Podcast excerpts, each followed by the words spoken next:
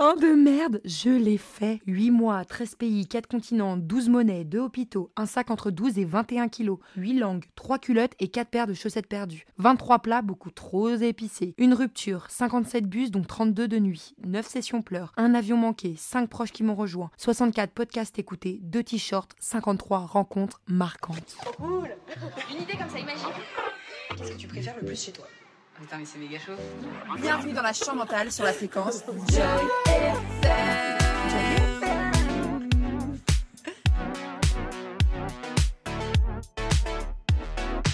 Joy Coucou les coucous, comment allez-vous? Bienvenue dans ma chambre mentale sur la fréquence Joy FM. Je suis trop trop heureuse de vous retrouver aujourd'hui pour un nouvel épisode qu'on m'a beaucoup demandé et que j'avais hâte de faire, mais je ne sais pas pourquoi, je n'arrivais pas à l'enregistrer, c'est très bizarre, j'ai peur. J'ai le trac de parler de mon tour du monde, alors que tout s'est très bien passé et c'est littéralement la plus belle expérience de ma vie, mais j'ai peur. Nous sommes le 20 octobre 2023. Il y a un an, jour pour jour, j'étais en train de jongler entre les vêtements et de négocier avec moi-même sur quoi choisir pour faire mon sac de 16 kilos et partir faire un tour du monde. Il y a un an, je serrais fort mes amis et ma famille dans mes bras pour leur dire au revoir. Mouah. Bon voyage, mon joli cœur. Il y a un an, je partais avec seulement un billet à aller pour le Costa Rica. Je partais sans savoir qu'est-ce que j'allais faire, avec qui et comment. Ce voyage, je l'ai documenté en créant des vlogs de chaque pays accompagnés d'un petit texte. Vous pouvez les retrouver sur mon Instagram dans mes Reels. Voici le premier texte du vlog 0, celui avant mon départ, bien avant que Joy FM soit créé. En fin de compte, j'ai pas tant changé. Le voici. J'ai toujours eu besoin de mettre en image des situations, de mettre en image des émotions, des ressentis des envies. Je documente tout et tout le temps, que ça soit par vidéo, par audio, par des souvenirs dans une boîte, par screen, par photo. Surtout, cette fois-là, j'avais besoin d'archiver en documentant cette partie de ma vie, de poser des images et des mots sur cette décision. Ce n'est pas forcément un acte de présent, mais plutôt un acte pour le futur, un acte pour que je retrouve cette trace de moi à cet âge-là, car j'ai la peur d'oublier, d'oublier ma jeunesse, d'oublier mes choix et mes actes. Je crois que ce voyage est le projet de me documenter au plus profond de moi-même, dans les moindres détails jusqu'aux moindres doutes. C'est aussi une façon de m'émanciper de mon quotidien et de mon confort, voir le monde comme il est et non comme je le perçois en France, d'échanger, de rencontrer et d'apprendre mais aussi de me disséquer, de prendre chaque partie de moi et de l'analyser et le comprendre. On a peut-être envie de me dire vas-y, lâche prise, meuf, mais c'est pour moi le plus gros lâcher prise de comprendre et de ne pas subir mes émotions. Let's go, cœur violet. Voilà, c'est un texte que j'aurais clairement pu écrire ce matin. Et quand je le lis, je me dis vraiment que Joy FM, c'est clairement l'extension de cette pensée d'il y a un an, qui est de me disséquer un peu plus, encore et encore, mais cette fois-ci en dehors de ma tête, mais sur Spotify, Deezer et Apple Podcast.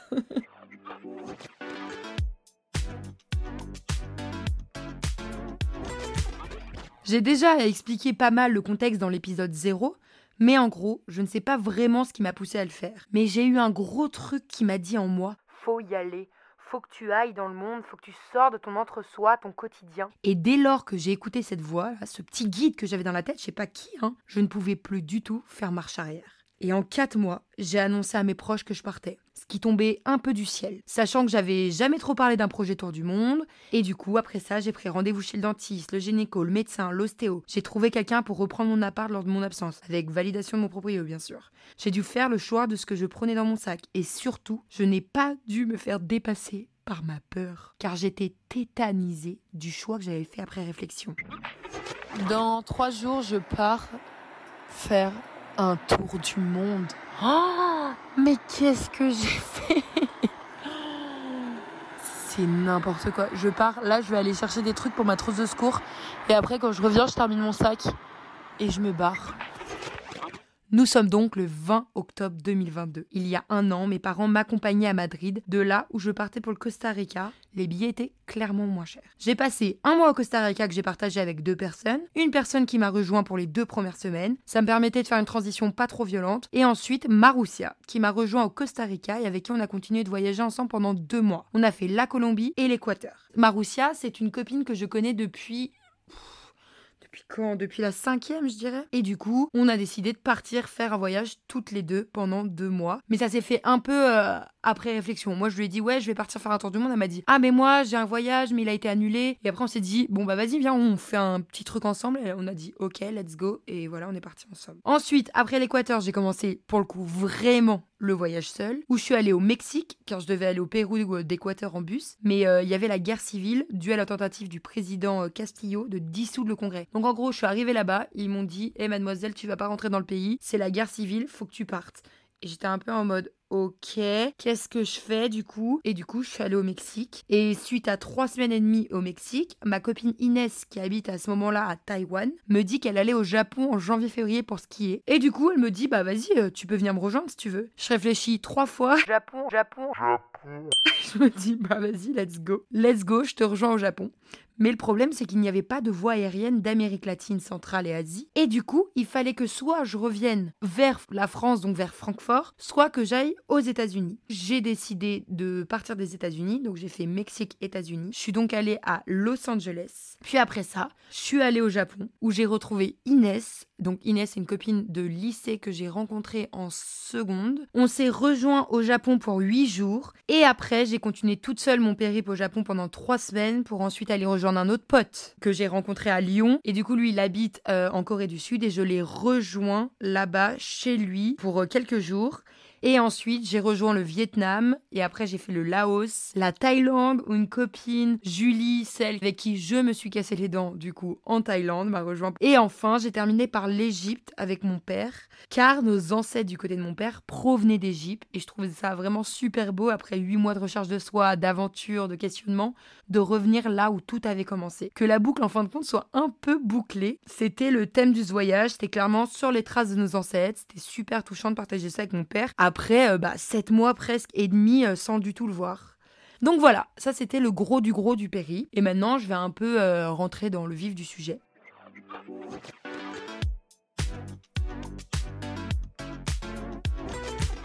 Donc je savais pas trop comment commencer car c'est si fou et long en fin de compte, mais je vais refaire la technique de l'épisode des anecdotes. Donc j'avais mis en story un FAQ sur mon voyage et j'ai réécrit les questions qu'on m'a posées sur des bouts de papier et je vais en piocher quelques-uns. Ok, c'est parti, premier papier. Quelles ont été une ou plusieurs expériences mémorables ou marquantes de ton voyage? Ok, donc déjà je vais commencer par dire que chaque jour était une expérience parce que le voyage n'est pas des vacances. Ce n'est pas la même charge mentale, ce n'est pas le, le même mood de, de tempérament qu'on a. Quand on est en vacances, c'est vraiment un moment de détente, on ne pense à rien, on est souvent dans un même endroit, alors qu'au voyage, on est constamment en mouvement, on doit euh, tout le temps aller voir les gens, il y a la barrière de la langue aussi qui est compliqué. On doit faire attention à nos affaires. On doit faire attention à notre sécurité. Euh, si tu veux aller manger, c'est que toi qui dois te démerder pour aller manger. Si tu veux faire des activités, c'est pareil. Du coup, le voyage, c'est quand même quelque chose d'assez lourd dans la tête quand même. Alors c'est formidable, bien sûr, crachons pas dans la soupe, mais c'est quand même un mood de pensée. Et du coup, je trouve que, bah en fait, on est toujours dans ce mood de ouverture, euh, allez on y va, spontanéité, let's go, tout ça, qui fait que tous les jours en voyage, c'est une expérience, c'est un moment mémorable.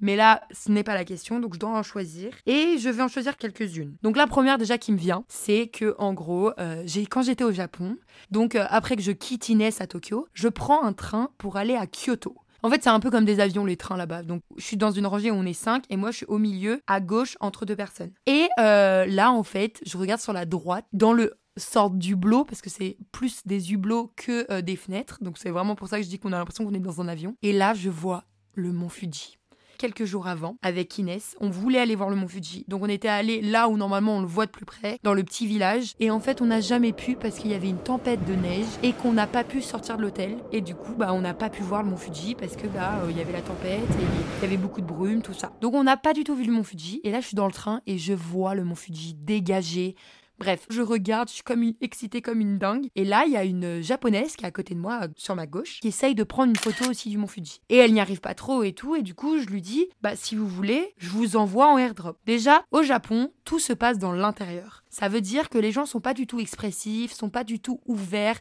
C'est pas des, personnes avec qui tu vas pouvoir parler assez simplement. Déjà, de une, il y a la barrière de la langue. Ils parlent pas du tout bien anglais. Et au-delà de ça, moi aussi, je parle pas du tout bien anglais. Mais du coup, ils ont beaucoup de mal à parler anglais. Et en fait, dès lors que tu leur parles anglais, des fois, ils ne te répondent pas parce qu'ils aient honte de te parler anglais. Donc, ça aussi. Deuxième chose, euh, au Japon, les gens sont très, très, très respectueux. Et du coup, ils parlent pas du tout fort. Faut vraiment faire attention. Pour vous dire, en gros, j'avais un copain qui était au Japon et il avait mis des écouteurs euh, dans le train. Et il y a quelqu'un qui est venu lui taper sur l'épaule en mode Est-ce que tu peux baisser le son de tes écouteurs? Alors que c'est pas fort. Pour vous dire qu'il faut vraiment pas faire de bruit au Japon, c'est le mood. Donc imaginez-moi et Inès, enfin vous connaissez pas Inès, mais c'est la même que moi. Je sais pas, on parle fort, on fait des grands gestes, on habille de toutes les couleurs. Donc c'est vrai qu'on faisait un peu tâche dans un pays de calme et donc déjà, on a mis 3-4 jours à s'adapter et vraiment de, on fait beaucoup attention aux autres. Donc moi, j'ai beaucoup appris grâce au Japon aussi.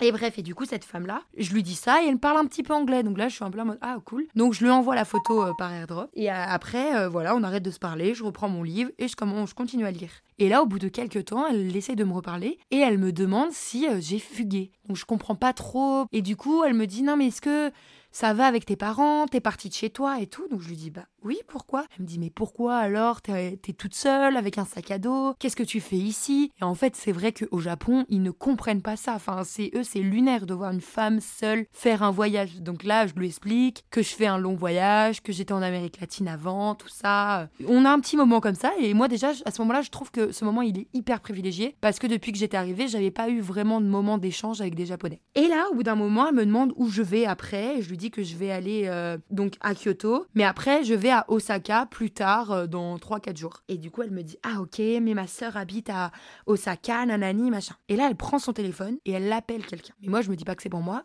et dans ma tête, je me dis, mais elle est folle ou quoi? Parce que c'est pas du tout un truc qui se fait au Japon. Déjà, de parler à des inconnus, déjà, je me suis dit en mode, mais waouh, c'est pas une japonaise comme tout le monde. Et après, que la meuf appelle dans le train au téléphone, elle criait pas, hein, mais elle était quand même au téléphone, je me suis dit, mais waouh, qui est cette japonaise? Parce que c'est pas du tout dans les mœurs, quoi. Elle me dit, ok, tu vas aller chez ma soeur, ma soeur t'attend à Osaka, ça va être super, tu vas aller chez elle et tout. Et là, je dis, quoi? Euh, Hein? Hein? Ouais, ouais, ok. Mais j'avais pas trop compris. Du coup, elle me redit ça et je suis là en mode Attends, des quoi? Non, non, non, non. Moi, j'ai un hostel, il euh, y a pas de problème, machin et tout. Elle m'a dit Non, non, ça va être super et tout. Est-ce que t'as Instagram? Je lui dis oui. Elle me met son nom, elle met le nom d'une personne que je ne connais pas.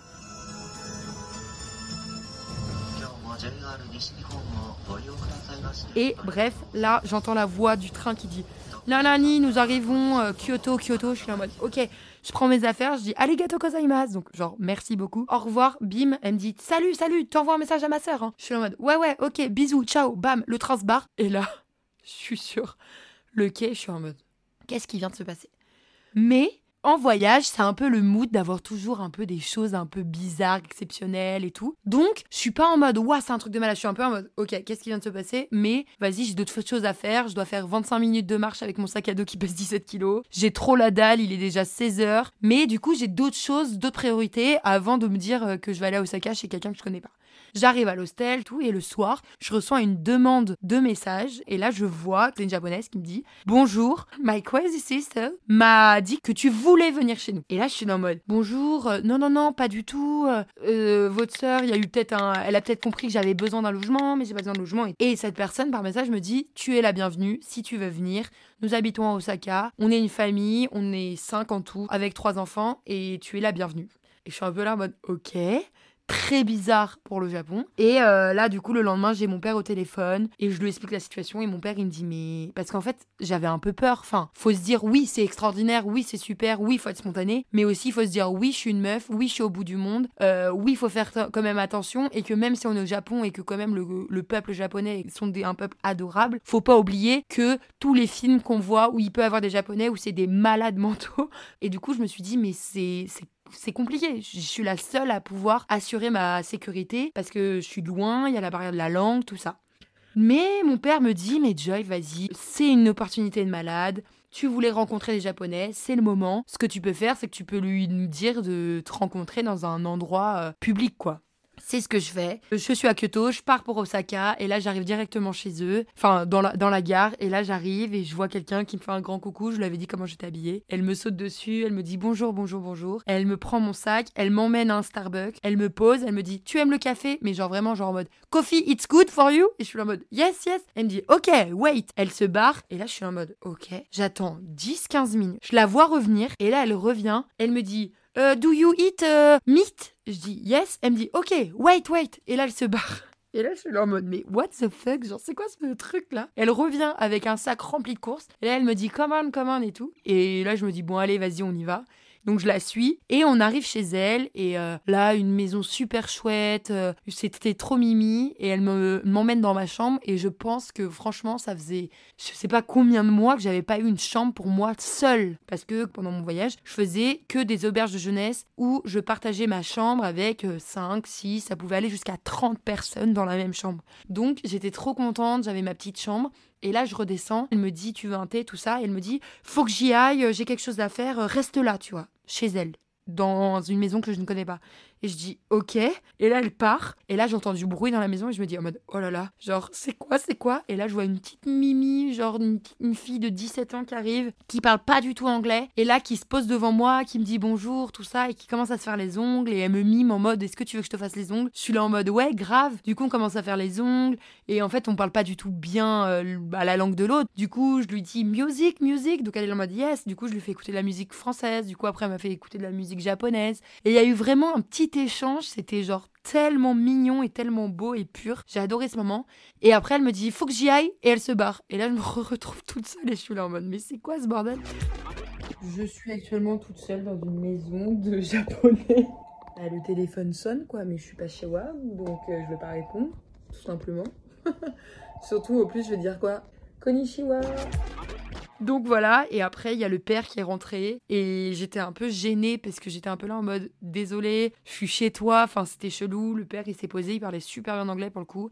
Et on a commencé à grave parler, après la famille m'a rejoint. Et en gros ce qui s'était passé c'est que le père avait eu un accident de voiture mais pas du tout grave. Et que du coup la mère a dû aller le chercher et après elle a dû poser plainte et la fille a dû apporter les clés, enfin bref tout un bordel. Et en fait après ils sont tous revenus et on a tous mangé ensemble.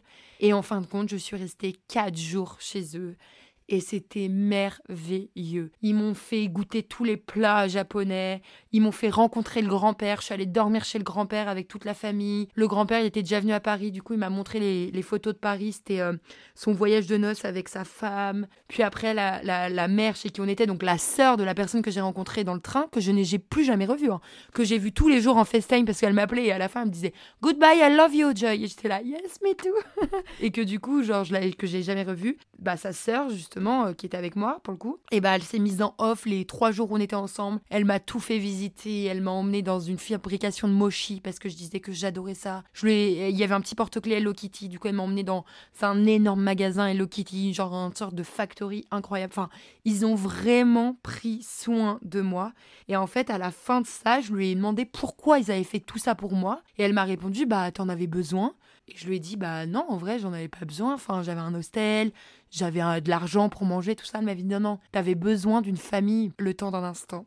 Et j'étais là en mode, oh, mais oui, c'est vrai. C'est vrai que ma famille me manquait énormément et juste de me retrouver à table, de dire vas-y, passe-moi le sel, qui va chercher la carafe d'eau, t'as fait quoi aujourd'hui? C'est vrai que ça m'avait en fait tellement manqué et j'ai adoré ce moment et c'est un de mes moments euh, favoris euh, de mon tour du monde. Je suis très touchée euh, même d'en parler parce que ça a été un moment vraiment pur et tellement intense aussi et c'est juste des âmes qui se sont parlé entre âmes quoi et c'était trop beau. Donc voilà, ça c'était une des expériences les plus mémorables. Ensuite, d'autres expériences mémorables aussi, c'est que quand j'étais en Colombie avec Marussia, on est allé à 2300 mètres d'altitude et on a vu des énormes palmiers tout en haut d'une montagne, le truc pas du tout. Et je sais pas, j'ai trouvé ça à ce moment tellement beau, c'était tellement fort aussi que ça j'ai adoré. Après, autre moment fort, euh, bah, j'ai pris avec un chaman euh, en Mexique des champignons hallucinogènes. J'avais fait je sais pas combien d'heures de, bus parce que je savais que là-bas on pouvait en prendre. J'en avais jamais pris de ma vie. Et j'étais là en mode, vas-y, je veux que ça soit une expérience à part entière. Euh, donc j'ai dormi dans un hostel là-bas et le lendemain, je suis allée chercher mes champignons. Je suis allée rejoindre un chaman. On est monté tout en haut d'une montagne. On a embrassé la terre parce que du coup, ce qu'il dit, c'est que bah du coup, c'est une drogue de de terre et que du coup c'est pour nous ramener à, la nature et, à toute cette terre qui nous entoure. Du coup genre j'embrassais la terre avant je t'ai même pas défoncé avant j'embrassais la terre en mode pour la remercier de tout ce qu'elle peut nous offrir. Et après on les a pris et j'en ai eu pour 5 heures de défense totale. Je pense pas que je sois très connectée à la nature. Parce que là les filles euh, toutes les 30 secondes elles sont là en mode oh putain euh, la feuille elle me parle elle me dit bref moi, non, pas du tout, tu vois. Je vois pas de lapin, je vois pas de. C'était assez dingue. Euh, ça aussi, ça a été du coup une expérience qui m'a vraiment genre marqué parce que bah t'as l'impression déjà que t'as vécu genre 15 ans de vie en 5-6 heures. Euh, donc ça, c'était fou. Et après aussi, une autre expérience qui m'a vraiment trop trop marqué, c'est qu'en gros, euh, il y avait le mariage de ma sœur en juin. Donc c'est pour ça que je suis partie huit mois. Parce que j'ai terminé mon alternance en octobre et euh, le mariage de ma sœur était en juin. Et du coup, bah, si on fait le calcul, c'est huit mois. Ma sœur se marie en juin et moi, je suis née en juin c'était mes 25 ans. Et j'ai eu l'idée de faire des robes sur mesure pour ces deux événements. ça faisait déjà 3-4 mois que j'avais ça dans la tête, que j'avais vu un TikTok d'une meuf qui avait fait des robes au Vietnam et je m'étais dit, si je vais au Vietnam, bah j'en ferai. Et du coup, quand j'étais en Équateur, je crois, j'avais commencé à faire des mood boards, j'avais commencé à dessiner les robes que je voulais, tout ça. Et lorsque je suis arrivée au Vietnam, parce que du coup j'y suis allée, et bah je suis allée dans un donc c'est très... Ah non mais là j'ai tellement la flemme de expliquer. Je sais que c'est tout le principe de ce podcast, mais j'ai la flemme d'expliquer tellement c'est long. Mais en gros normalement t'arrives dans une boutique, imagine un lundi à 17h. Donc on te prend tes mesures, tu donnes le modèle que tu veux. Le lendemain par exemple imagine c'est mardi, et bah tu reviens à 11h. Normalement la robe est faite, ils refont quelques modifs, tout ça. Et tu reviens le mercredi matin et euh, la robe elle est emballée, nanani, et tu peux la récupérer. Moi évidemment ça ne s'est pas du tout passé comme ça. Donc en fait, il y a deux jours, je suis allée me faire des robes sur mesure. Parce que en fait, c'est une ville ici, Hoi An, qui est super connue pour euh, toute la fabrication artisanale des fringues, de tout. Tu peux tout faire, meuf. Donc moi, je me suis fait faire deux robes. Hier, catastrophe. Alors, il y a une robe, elle est super et tout. Bon, il manquait des trucs, du coup, euh, voilà, c'est pas encore fini. Mais l'autre meuf, c'était horrible. Et j'ai payé super cher, hein. mais je savais pas quoi dire. Tu sais, en plus, c'est un vocabulaire hyper précis, genre ourlet, mais qui sait dire ourlet en anglais, tu vois? Parce que, en fait, ce que je demandais était trop compliqué. On a vu plein de gens passer dans la boutique et tout qui venaient récupérer leurs affaires. Et en vrai, c'est des trucs super simples, genre c'était super beau, hein, mais c'est des robes avec des coupes simples. Moi, évidemment, of course que j'ai pas demandé une robe simple, sinon je vais l'acheter euh, sur Vinted, tu vois. Donc, du coup, c'était ça qui était compliqué. En fait, ce que je leur ai montré, ce que je voulais, c'était beaucoup trop compliqué pour ce que normalement elles font. Et voilà, ça n'a pas marché, quoi. Et en fait, eh bah, elles m'ont emmené à l'atelier et j'ai passé je ne sais pas combien de temps à l'atelier, alors que normalement personne va à l'atelier. Genre, normalement, tu dois pas du tout à l'atelier. Tu vas euh, dans la boutique et elle, elle ramène de l'atelier à la boutique les robes, mais tu ne vois jamais qui, les personnes qui les font et tout. Moi, je suis partie en scooter derrière la meuf pour aller récupérer, pour voir, pour faire les mesures. Et en fin de compte, je suis restée clairement genre deux jours entiers. À la fin, j'ai même mangé avec elle et tout. C'était un gros, gros bordel. Et euh, voilà, bah du coup ça, ça a été une expérience de ouf. Et maintenant je suis trop fière et contente de mes robes. J'étais trop fière de les porter parce que vraiment moi j'adore la mode. Et là d'avoir vu déjà les personnes qui l'ont faite, d'avoir compris le processus, de m'être dit avec elles la réflexion comment on peut faire tenir une fleur de cette manière. Parce que, et en fait j'ai adoré ça. Putain, je parle trop. Je parle trop. Bienvenue clairement sur Joy FM, je parle trop. Bon, voilà. Bon, après, dernière expérience, je pense, euh, trop mémorable.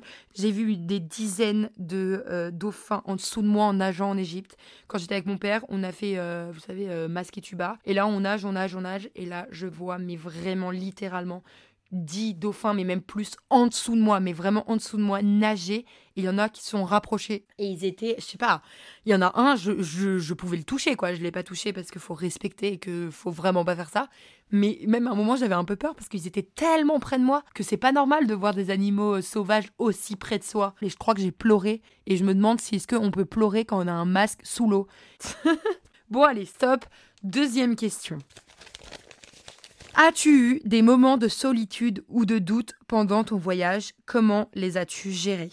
Of course, of course, of course, of course. Je suis une personne, depuis que je suis née, je suis entourée. J'ai toujours été entourée, donc j'ai été très vite à l'internat en plus, donc euh, toujours avec beaucoup de gens. Après, j'ai été en coloc, j'ai toujours été entourée Voilà, il y a toujours eu des gens autour de moi et en fait, j'avais jamais vraiment fait des week-ends ou des voyages seuls où je me retrouvais vraiment seule face à moi-même et euh, du coup, bah, j'avais un peu peur de cette solitude et en fin de compte, au début, c'était un peu prenant, mais en fait, tu te rends compte que tu n'es déjà jamais seul toujours du monde avec toi.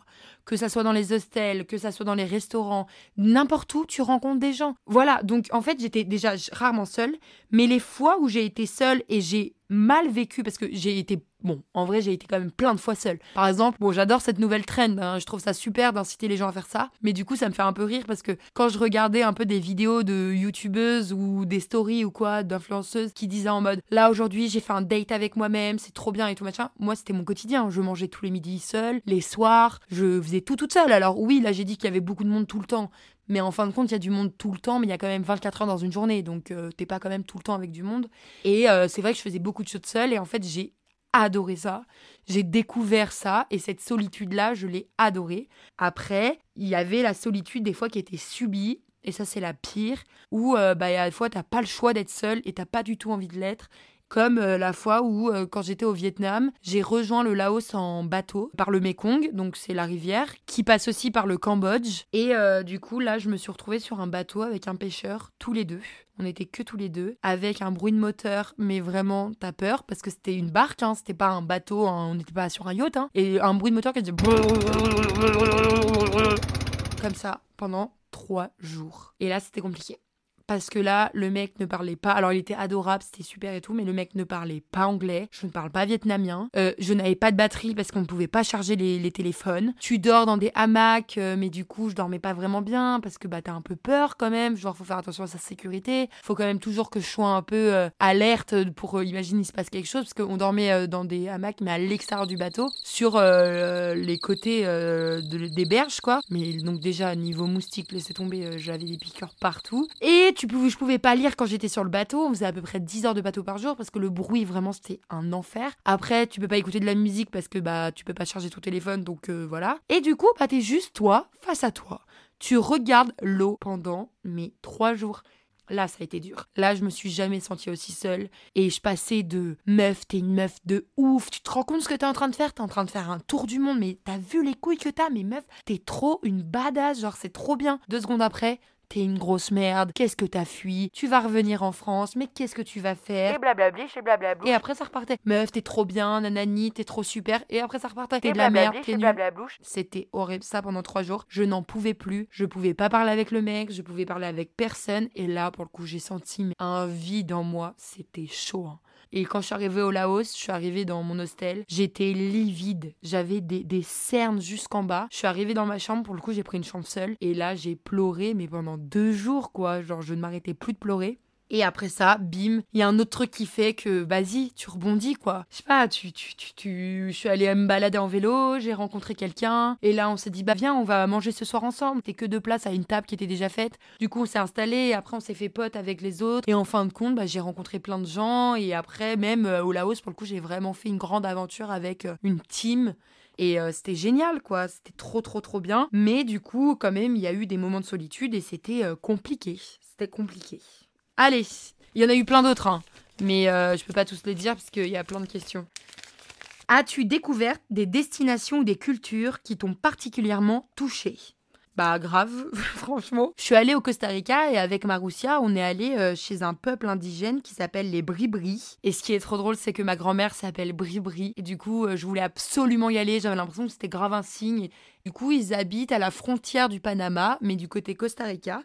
Et euh, on y est allé, on a fait une petite immersion là-bas. Donc tu dois prendre la voiture, puis après tu dois prendre une barque pour remonter la rivière. Et ensuite tu dois marcher tout ça. Et on est arrivé, et on a découvert les bris Franchement, c'était cool, enfin c'était trop bien. Et ce qui est ouf, c'est que c'est une communauté qui est matriarcale et qui est gérée que par des femmes. Et ça, on adore quoi. Et c'est ouf. Alors bien sûr, il y a des hommes, mais c'est comme si nous, notre monde, était c'était géré par des femmes. Là, c'est les femmes qui font l'éducation, qui ramènent l'argent, celles qui ont les terres. Les hommes n'ont pas le droit d'avoir des terres. Et en fait, ils ont des clans et t'appartiens au clan de ta mère, en fait. Et ils sont aussi euh, super connus pour faire du chocolat. Donc, euh, ils nous ont appris à faire du chocolat, de genre aller chercher le cacao euh, dans l'arbre cacaotier jusqu'à le mouler et le manger avec une banane, quoi. Donc ça, c'était super cool de voir ça. Après, un peu dans la même vibes, encore avec Marussia, on est allé en Amazonie.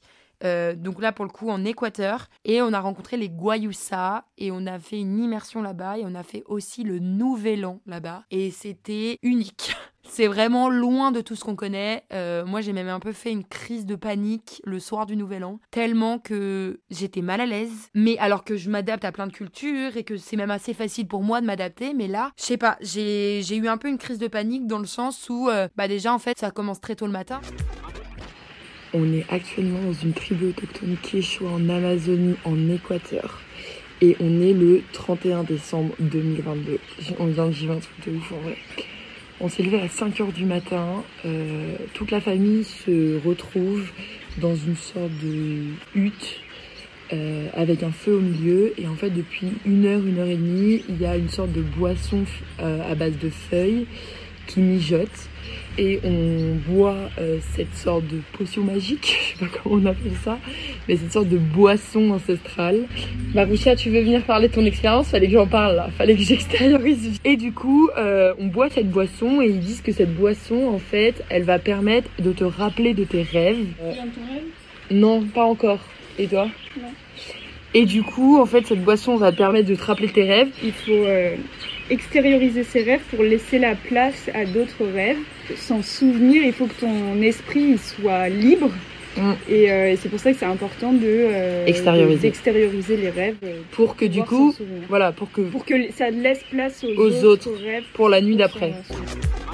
Et euh, du coup, non, moi, je me suis pas rappelé de mon rêve et Maroussia non plus avec la boisson. Donc, on était un peu deg, mais euh, c'était quand même une expérience super. Après, donc là, il doit être 6h30. Eux, c'est très important aussi de se réveiller avec la nature parce qu'ils sont très très proches de la nature et du coup, bah, faut se réveiller en même temps que la nature. Ensuite, on allait, euh, parce que là, du coup, c'était le dernier jour de l'année, et on a, donc on a pris la barque, on a remonté la rivière, après on a marché. On est allé dans une cascade sacrée qui était genre super, super froide. Et au début, je voulais pas me baigner, mais après, j'étais là en mode meuf, est-ce que tu referas ça un jour dans ta vie, genre le 31 décembre, se baigner dans une cascade sacrée en Amazonie avec ma pote, genre pas du tout, tu vois. Donc je me suis dit, allez, let's go. Et du coup, on s'est baigné. Et en fait, tu dois mettre ta tête dans la cascade. Donc déjà, tu dois dire merci à la nature. Tu dois dire merci pour toutes les choses qu'elle a fait. Et après, tu peux lui demander des souhaits que t'aimerais pour cette année qui va arriver. Et après, on revient au village. Et en fait, ils, comment dire, ils font des sortes de mascottes qui représentent des personnes de leur communauté. Donc, euh, tous les ans, ça change. Et c'est des personnes, en fait, qui ont des problèmes. Donc, par exemple, d'alcoolisme euh, ou euh, des problèmes parce qu'il, par exemple, il n'a pas rencontré, là, c'était un des fils, son amour. Et du coup, ils font des sortes de mascottes. Donc, ils prennent des vieux habits, ils, ils remplissent avec de la mousse, avec des feuilles à l'intérieur, tout ça. Et le soir, en fait, ils brûlent dans le feu de bois ces mascottes et euh, ils font un sorte de testament où ils mettent toutes les choses négatives de l'année et ils le brûlent aussi. Et moi, c'est ça qui m'a un peu. Ça m'a un peu oppresse parce que, bah, en fait, euh, bah, je voyais des gens, enfin, c'était pas des gens, mais je voyais des mascottes qui avaient la même taille que nous dans un feu en train de brûler. Eux, ils avaient, ils parlaient dans leur langue. Voilà. Bon, c'était un peu compliqué pour moi, mais après, normal. Enfin, meuf, tu vas chez eux, c'est leur culture. Toi, t'adapter, évidemment. Mais euh, ça veut pas dire non plus que j'ai, que je peux que kiffer tout ce qui se passe. Là, je me suis sentie un peu mal à l'aise, mais c'était quand même une expérience de folie. C'était fou. Et comment on les a connus, euh, bah, je sais plus vraiment, mais je crois que c'était sur internet, c'était quelqu'un qui en parlait, qui a dit qu'il était en Amazonie, tout ça. euh, et c'était trop bien, on était les seuls euh, noms euh, de la communauté, hein. c'était pas un truc où genre il y avait 40 coups de touristes, tout ça, on était vraiment en immersion que toutes les deux, avec toute la famille, et on mangeait avec eux, on les aidait, on jouait avec les enfants, enfin c'était génial. Donc voilà, ça c'est quand même des cultures et des destinations qui m'ont waouh quoi. Et après, bah, le Japon aussi, je dirais, qui a été vraiment. moi, j'ai jamais vraiment lu des mangas, je connais pas vraiment la culture japonaise, et du coup, bah, quand je suis arrivée là-bas, j'étais vraiment juste en mode waouh, genre, euh, c'est tellement loin de ce que je pouvais m'imaginer, et c'était tellement fantastique, ça m'a énormément touchée.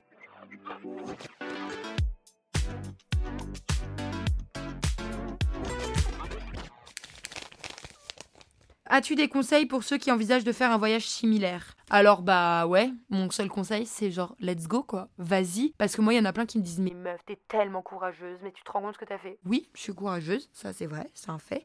Mais comme vous, vous l'êtes aussi. Parce qu'en fait on est tous courageux et que tout le monde pour moi peut le faire. Le seul truc compliqué c'est de faire le premier pas. Et c'est comme tout. Lancer un podcast, c'est compliqué. Aller faire du vélo, c'est compliqué. Aller voir son amoureux, son amoureuse et lui dire je t'aime pour la première fois, c'est compliqué. Enfin, tout est compliqué, mais le plus dur, c'est de faire le premier pas et après, c'est lancer. Donc, moi, vraiment, mon conseil ultime, c'est fais le premier pas si tu le souhaites, si t'as ça en toi et n'attends pas. C'est maintenant quoi, genre, euh, enfin, on y va, on essaye d'aller découvrir. Y a, le monde a tellement à nous offrir que nous aussi on doit offrir évidemment, on doit faire attention. Donc c'est pour ça que moi je dis aussi la différence entre voyage et vacances, c'est parce que les vacances souvent on va pas être conscient de genre vraiment l'environnement alors que quand tu es en voyage, tu vis au rythme du pays. Tu te réveilles en même temps qu'eux, tu manges la même chose, tu tu t'adaptes à eux. Donc en fait, tu vas vraiment genre vivre un peu euh, en même temps que leur vie. Donc c'est un peu une, euh, slow life. Alors qu'en vacances, tu veux faire mille trucs dans la même journée, t'as pas le temps, nanani. Alors que là, tu vas doucement. Si tu dois prendre un bus de 27 heures, tu prends un bus de 27 heures et tu prends pas un avion pour euh, faire 3 heures d'avion alors que tu as un bus. Donc oui, 27 heures, c'est long. Mais euh, ça se fait et mon conseil c'est vraiment vas-y quoi, let's go et entoure-toi de gens qui l'ont fait pour te rassurer, écoute des podcasts de ça, euh, lis des choses, mais go, on y va, c'est maintenant. C'est maintenant, c'est maintenant, c'est maintenant, c'est maintenant. Alors, Comment as-tu géré ton budget pendant 8 mois de voyage? As-tu des conseils pour économiser en voyage? Je ne suis pas du tout la bonne personne. je suis dépensière. Mais euh, en gros, j'avais 15 000 euros. Donc j'ai travaillé, j'avais fait du mannequinat euh, dans ma jeunesse et j'ai toujours mis de côté. Et euh, du coup, bah, j'ai utilisé ces 15 000 euros. Et je me suis dit, bon, bah ok, bah t'as 8 mois et 15 000 euros. Et voilà, ça s'arrête là. Donc on peut se dire 15 000 euros, c'est énorme.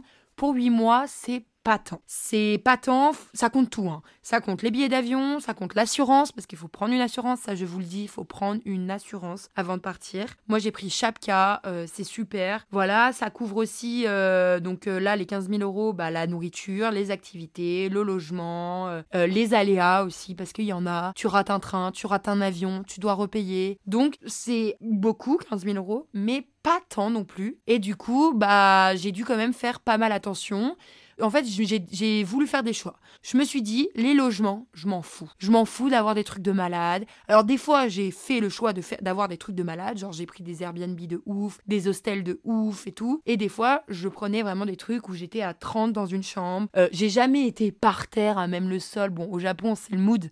Mais euh, dans le sens où euh, des trucs dégueulasses quoi, non. Mais je m'en foutais d'avoir euh, un confort de malade. Je m'en foutais de faire beaucoup de bus, de faire beaucoup de trains, de faire beaucoup de transports. Donc du coup, je prenais des fois euh, des transports plus longs qui coûtaient moins cher. Mais par contre, je ne voulais pas mettre pas d'argent dans la nourriture. Ça, c'était hors de question. Je suis une grosse goulue. Donc, c'était très important. Et je pense aussi que le voyage, ça passe par les papilles. Ça passe par ce sens-là. Donc, c'était très important pour moi de me dire j'ai de l'argent pour pouvoir mettre là-dedans. Mmh, c'est goût ça. Mouchi fraise. Mmh, délicieux.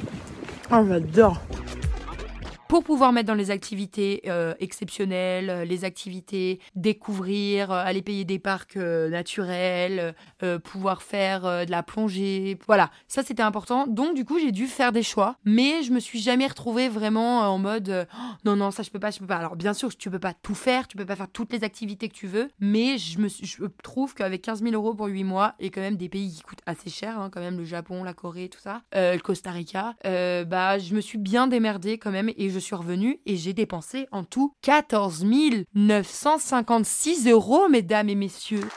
14 956 euros. C'est pas dingue quand même. Je, je, suis une dépensière, mais je fais gaffe aussi et je sais où faire gaffe et je sais où dépenser. Donc euh, voilà, j'ai essayé de un peu jongler entre les deux. Y a-t-il des rencontres ou des amitiés spéciales que tu as nouées pendant ton périple? Oui, plein, franchement. Euh, là, je vais travailler. Là, je commence mardi euh, dans une boîte de prod euh, d'une personne que j'ai rencontrée en Colombie sur une île. Voilà, du coup, c'est ouf.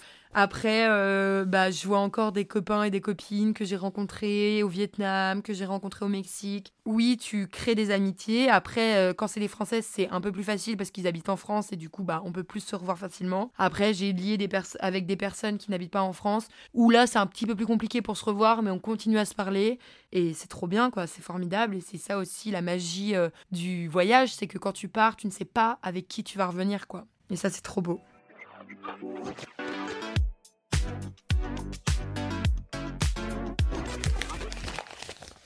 As-tu fait face à des situations d'urgence ou des imprévus pendant ton voyage j'ai fait une intoxication alimentaire, voilà, euh, en Équateur. Je me suis retrouvée vraiment en... Euh, en fait, j'étais déshydratée et on m'a retrouvée euh, avec du vomi partout dans ma chambre. Je sais pas si ça vous dit déjà quelque chose. Je sais pas si vous vous rappelez l'épisode anecdote Los Angeles. Bah, c'est la même. Quel début d'aventure.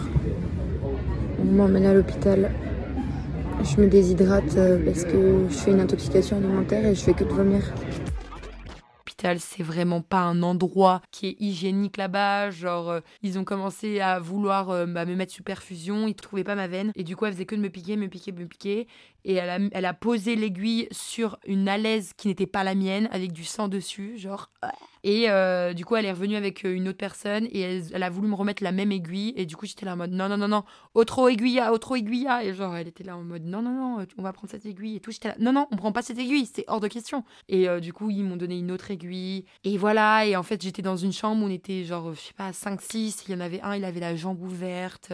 L'autre, euh, il avait perdu un doigt. Enfin voilà, c'était assez hardos. Putain, mais chez nous, mais waouh, la chance et le privilège qu'on a en fait d'avoir euh, des hôpitaux, d'avoir des personnes qui prennent soin de nous, que ça soit remboursé, tout ça. Donc euh, ça aussi, tu te rends compte de choses quand tu vis des choses comme ça, je pense.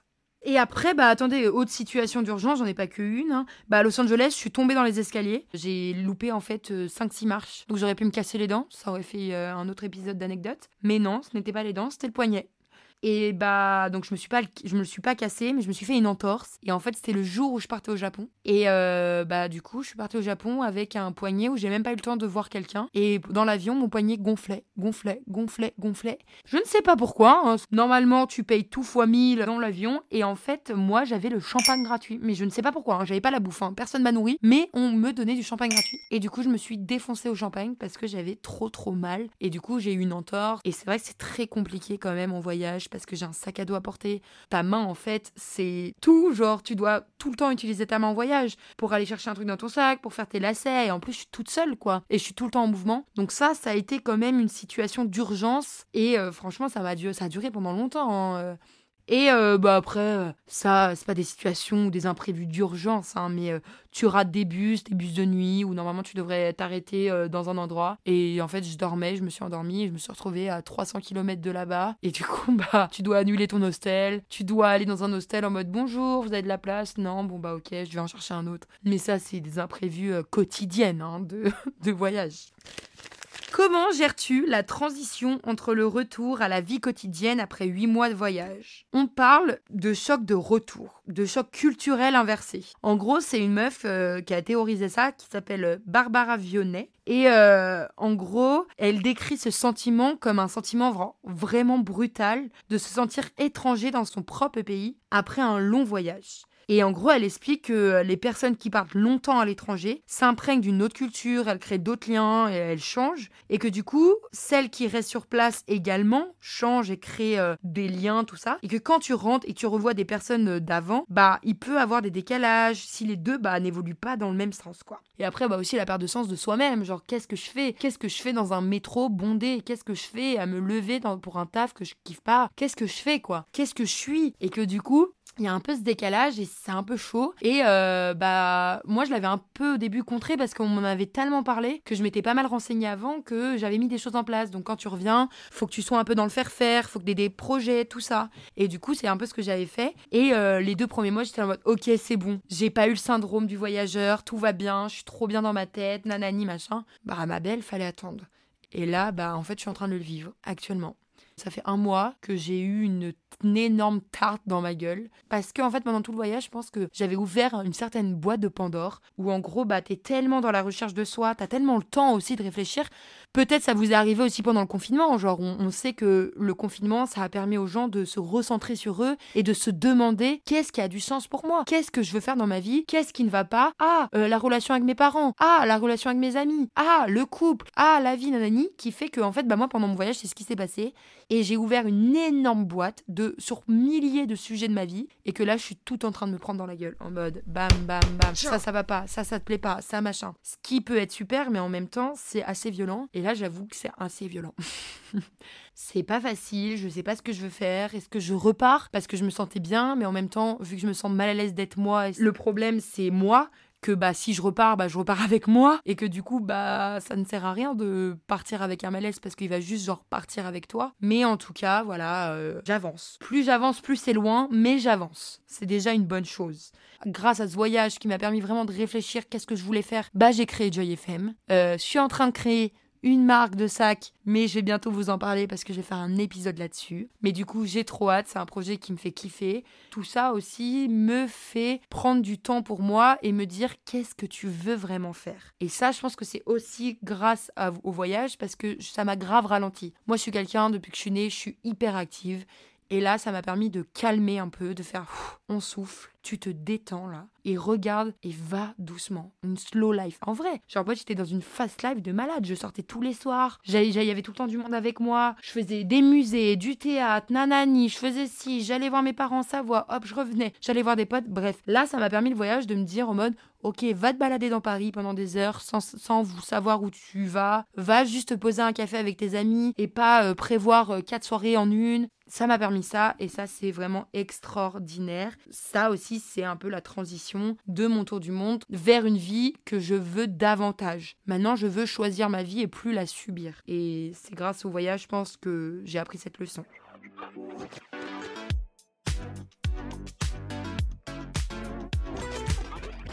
Alors, euh, une autre question. Comment as-tu fait face aux barrières linguistiques tout au long de ton voyage? La merde, hein Je suis nulle en langue. Je suis nulle en langue, mais vraiment, je ne parle pas bien anglais, je ne parle pas bien espagnol. C'est abusé. Bah, vous savez quoi? Je me suis démerdée. Je me suis démerdée avec les mots, les gestes. J'ai mimé. Je suis hyper bonne au Time's Up, donc ça marchait. en fait, bah, les gens, ils, prennent soin de toi et du coup, ils veulent faire attention à ce que tu dis et ils t'écoutent et ils sont là pas du tout pour se moquer. Alors, il y en a qui se moquaient, hein. Et c'est hyper violent, en vrai. Parce que t'es un peu là en mode je fais tout mon possible. Vraiment. C'est dur pour moi de parler, c'est dur de, s'ouvrir à des gens qui parlent pas ma langue. Je sais que c'est tout le but aussi du voyage, mais c'est dur. Et après, bah, bah, évidemment, j'ai eu une période où je traînais qu'avec des Français parce que bah, c'est tellement plus facile. Et après, je me suis dit non, non, non, allez, on repart, on essaie de se rouvrir avec d'autres personnes, de traîner avec des étrangers, avec des locaux, tout ça. Et j'essayais, mais bon, c'est dur, quoi. Moi, je suis quelqu'un d'assez drôle, de spontané. Bah là, en, que ça soit en anglais ou, en espagnol, il n'y a pas de spontanéité, il n'y a pas de blague, quoi. Ou les blagues, ils les comprennent pas, quoi. Ouais, franchement, ça, je peux pas dire que c'était quelque chose qui était facile pour moi. La langue, c'est très compliqué. Euh, mais euh, voilà, j'ai réussi. La langue de l'amour, la langue de, des gestes, la langue du sourire. Ça marche. Genre, euh, les gens, ils veulent te parler, quoi. Même si tu parles pas leur langue, ils veulent te parler parce que le sourire, ça parle. Voilà.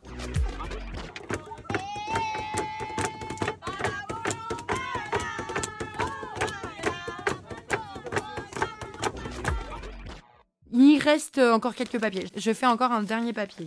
Peux-tu nous lire un rapport d'étonnement du pays de ton choix? Waouh, j'adore. Alors, en gros, pour la petite histoire, dans chaque pays, je faisais un rapport d'étonnement. C'est, euh, tu mets tout ce qui va t'étonner. Tout, tout, tout, tout. Mais des petits trucs même. Euh, genre, euh, ça, peut, ça peut passer d'un klaxon au papier WC ou à la façon des gens de parler. Donc, je vais vous lire lequel. Bah, par exemple, Vietnam, je dis au pif. Hein. Donc, rapport d'étonnement. Il n'y a pas de passage piéton. Les gens sur les scooters ne portent pas de casque et peuvent être quatre sur un scoot. Seuls les fils s'il y en a, reçoivent l'héritage. Les filles, non. C'est ouf quand même, non Ils ne mangent que deux repas par jour, car cela remonte à la guerre lorsqu'il y avait la famine. Le président Ho Chi Minh prit l'habitude de sauter un repas par jour pour économiser un peu de nourriture, et le peuple fit de même. Cela est resté jusqu'à aujourd'hui. Il n'y a pas de trou dans le rouleau des papiers toilettes. Au feu rouge, il y a les secondes qui défilent jusqu'au vert. Ils font tout accroupis. La vaisselle, manger, genre vraiment, ils se mettent accroupis et ils mangent comme ça. Genre ils mangent comme ça, ils font la vaisselle comme ça. Ils, se reposent comme ça. Genre nous, on peut pas le faire. Je pense que ça serait super intéressant de voir la colonne vertébrale d'Européens et de Vietnamiens parce qu'ils font tout, tout, tout accroupis. Nous, on peut pas. Genre tu te mets accroupi 10 euh, minutes, tu n'en peux plus, hein, t'as trop mal au dos. Ensuite, ils portent des chaussettes à un orteil. Les bouteilles d'eau sont remplies au maximum. Euh, ouais, en gros, bah, tes bouteilles d'eau que tu vas acheter, c'est rempli, mais au bouchon, quoi. Alors que quand tu l'ouvres, ça fait le petit clips. Ensuite, beaucoup d'hommes ont des ongles très longs, le petit doigt surtout. C'est parce que dans le passé, il était un indicateur d'hommes de classe sociale supérieure. Parce que, par exemple, les agriculteurs, considérés comme l'une des classes sociales les plus basses à l'époque, ils ne pouvaient pas avoir de longs ongles, car ils se casseraient facilement au travail. Et du coup, c'était vraiment genre euh, pour euh, montrer ta classe sociale d'avoir les ongles longs. Et du coup, les hommes l'ont encore. Voilà, donc c'est vraiment de tout et de n'importe quoi. Euh, si vous voulez, je vous en refais un. Allez, euh, en Amérique latine. Par exemple, Colombie. Les Uber te demandent de monter devant car ils sont pas safe face au taxi. Ouais, parce que du coup, les Uber, genre, ils sont trop, trop, trop, trop mal vus euh, face au taxi. Et du coup, ils te demandent de monter devant parce que sinon, les taxis, ils viennent, ils te démontent ta voiture. Les matelas sont super mous. Tellement mous que ça fait presque mémoire de forme. Il n'y a pas d'eau chaude dans les douches ou très rarement. Bon, ça, dans beaucoup de pays, nous, c'est quand même assez fou, la France. Hein. WhatsApp est vraiment un réseau social. Genre, par exemple, la bio est mise à jour tous les jours sur WhatsApp chez eux. Ils changent de, pro de photos de profil toutes les semaines. Ils mettent des stories et tout sur WhatsApp. Enfin, c'est ouf. Moi, je l'utilise pas du tout de cette manière. Il n'y a pas de chaussettes blanches normales pour femmes, il n'y a que des soquettes. Donc en gros, les chaussettes mi-mollet, ça n'existe pas pour les femmes. Ils mangent la mangue pas mûre, donc elle est blanchâtre, jaunâtre, avec du sel. C'est horrible. Mais c'est fou. La mangue, c'est un des trucs les plus bons au monde. Et eux, ils sont ici.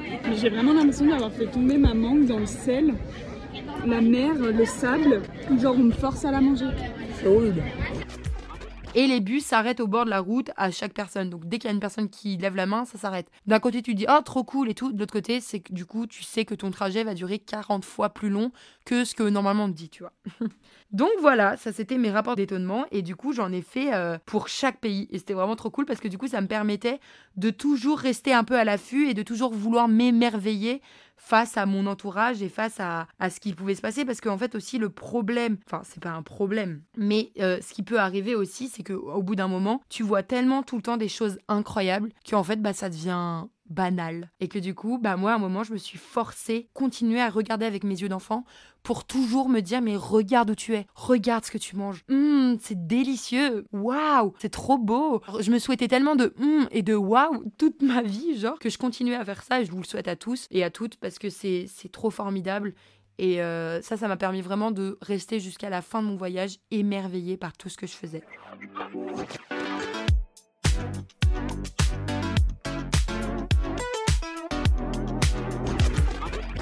Voilà, donc euh, bah je vais vous lire juste mon vlog de fin et en gros euh, j'avais fait un texte qui s'appelle Longue vie au premier pas. Je vais vous lire. Ce voyage de 8 mois m'a construite, of course, fallait bien avoir un retour sur investissement. Il m'a appris à m'ouvrir, à penser différemment, à comprendre qu'il y a toujours deux façons de penser, qu'on a toujours et jamais raison. Ce voyage m'a davantage recentré, sur moi, sur mes proches, sur la force de l'amour et de la joie qu'on propage. Je reviens changé, tellement changé. Il m'a permis de tirer tant d'enseignements et de prendre tellement de recul sur ma vie quotidienne. J'ai appris à ne plus avoir peur des chiens, à aimer le poivre, à conduire un scooter, à écouter les autres avant de donner mon avis, à manger avec des baguettes, à s'adapter continuellement aux cultures, que l'ennui est nécessaire et stimule la créativité, à dormir à même le sol, à dormir dans des chambres avec 20 personnes, à avoir de l'empathie envers les animaux, à écouter la nature, à demander à des personnes de manger avec elles au resto, à m'habiller avec deux t-shirts, une veste à fleurs et un sweat. Il m'a appris la simplicité de juste vivre une vie faite d'instant présent, sans artifice et sans forcément de matériel. Lors de mon voyage, je me suis sentie tellement vivante de pouvoir voir ces mille et un paysages fantastiques, vivante d'avoir eu ces discussions enflammées et si intéressantes, vivante d'avoir été la plus goulue des goulues et d'avoir pu goûter des plats délicieux, épicés, trop chauds, glacés, vivante d'avoir pu rencontrer des personnes qui célébraient la vie, qui enlaçaient ce présent, qui le lâchaient seulement quand ça devenait du passé, vivante d'avoir découvert des cultures, des langues, des rituels si prenants et si inspirants, et vivante de cette nature qui nous entoure, qui nous nourrit, de la puissante mer qui nous accueille. Alors oui, continuons à nous battre pour nos droits. Mais ce voyage m'a permis de me rendre compte de la merveilleuse chance qu'on a de vivre dans ce pays. Que l'eau courante n'est pas un acquis, que l'eau chaude encore moins. Finalement, se doucher, se soigner, manger avec abondance, que les enfants ne travaillent pas, ouvrir l'eau du robinet et la boire, avoir accès à l'éducation, pouvoir défendre ses idées, aller chez le médecin sans prendre un prêt, pouvoir s'habiller librement sans être jeté en prison et rouler sur des routes bétonnées est un acquis inestimable. Longue vie aux liens, longue vie à l'amour, longue vie aux spring rolls, aux chansons qu'on a dans la tête, au soleil levant, aux caresses, aux houmous, à l'électricité, aux discussions tard la nuit, aux trains bondés, aux trains pas en retard, aux petits messages de tendresse, aux rires, aux arbres qui poussent dans le désert, aux rêves, aux échanges de livres, à l'odeur de la crème solaire, au son de la mer, aux douze mille notes de mon téléphone, à laver ses vêtements à la main et longue vie au premier pas. Si l'on imaginait à l'avance toutes les difficultés qui nous attendaient au cours d'un voyage, on n'arriverait jamais à faire le premier pas. Longue vie au voyage, longue vie à nous, longue vie à la joie. Fin, en tout cas, de ce voyage. Voilà Merci beaucoup de m'avoir écouté. Je crois que ça m'a fait beaucoup de bien en fait. J'avais trop peur, mais c'est bon. Bah voilà, j'ai fait le premier pas, donc c'est cool. Retrouvez-moi sur Instagram pour échanger sur le voyage, vos envies, vos réalisations, vos rêves. Mon Instagram, c'est joy-sch. Merci encore et toujours à Torrid pour le logo, Tom Camus pour la cover du podcast, et merci à Antonin Aguessi pour les interludes sonores. En mode fin, je dirais que je souhaite longue vie au premier pas. Et ça marche pas que pour le voyage, mais aussi pour toute notre vie. Je dis toujours que tout le monde peut le faire, il suffit juste de faire le premier pas. Alors levons notre verre à notre premier pas, longue vie à nos rêves et à leur réalisation. C'était Joy FM with Joy. On se retrouve très vite pour un prochain épisode. Gros bisous mes coucous Je vous souhaite la bienvenue dans ma chambre mentale sur la fréquence Joy FM. Joy FM. Joy l'humain est, un animal adaptable. Et ça, je l'ai vraiment compris. Et du coup, bah, c'est trouve comme on arrive vite à s'adapter, quoi.